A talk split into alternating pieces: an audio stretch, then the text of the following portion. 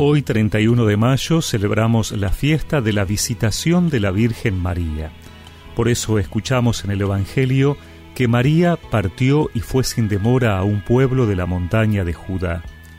Entró en la casa de Zacarías y saludó a Isabel. Apenas ésta oyó el saludo de María, el niño saltó de alegría en su seno, e Isabel, llena del Espíritu Santo, exclamó, Tú eres bendita entre todas las mujeres, y bendito es el fruto de tu vientre. ¿Quién soy yo para que la madre de mi Señor venga a visitarme? Apenas oí tu saludo, el niño saltó de alegría en mi seno. Feliz de ti por haber creído que se cumplirá lo que te fue anunciado de parte del Señor. María dijo entonces, Mi alma canta la grandeza del Señor, y mi espíritu se estremece de gozo en Dios mi Salvador, porque Él miró con bondad la pequeñez de su servidora. En adelante, todas las generaciones me llamarán feliz, porque el Todopoderoso ha hecho en mí grandes cosas. Su nombre es santo. Su misericordia se extiende de generación en generación sobre aquellos que lo temen. Desplegó la fuerza de su brazo, dispersó a los soberbios de corazón, derribó a los poderosos de su trono y elevó a los humildes. Colmó de bienes a los hambrientos y despidió a los ricos con las manos vacías.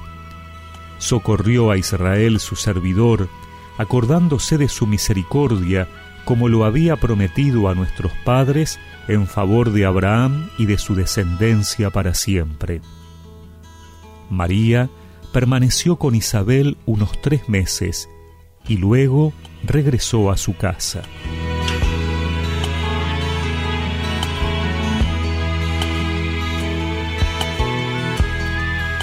Al celebrar esta fiesta de la visitación de María a su prima Isabel, contemplamos también a María como la primera misionera, la reina de las misiones.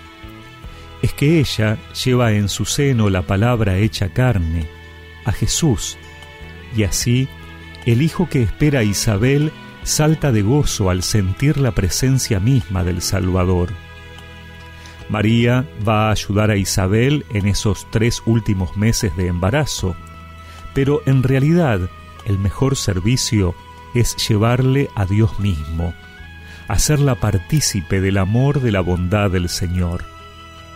Es que los dones de Dios su presencia gozosa nunca nos puede dejar encerrados en nosotros mismos. La gracia que llena nuestra vida siempre es para compartir, para hacernos amar más mediante el servicio a los hermanos. Y toda obra de bien, todo acto de caridad, se engrandece cuando es motivado por la fe y se completa por el anuncio de la palabra. Nosotros, recibimos esta palabra que nos transforma y llena de vida, pidamos a María que como ella podamos salir de nuestras comodidades, mirar al hermano que necesita hoy la presencia de Dios y salir alegres a su encuentro para mostrar que el Señor sigue haciendo grandes cosas por nosotros. Tu Virgen humilde, esclava del Señor, plenitud de gracia Eres madre colmada por el gozo del espíritu de amor. Te pones en camino, te impulsa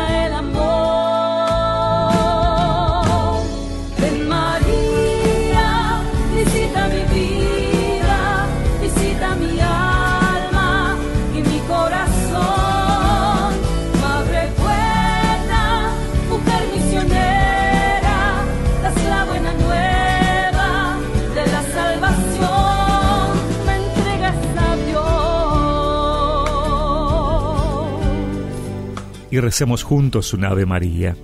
Dios te salve María, llena eres de gracia, el Señor es contigo. Bendita tú eres entre todas las mujeres, y bendito es el fruto de tu vientre Jesús. Santa María, Madre de Dios, ruega por nosotros pecadores, ahora y en la hora de nuestra muerte. Amén. Y que la bendición de Dios Todopoderoso, del Padre, del Hijo y del Espíritu Santo descienda sobre ustedes y los acompañe siempre. Amén.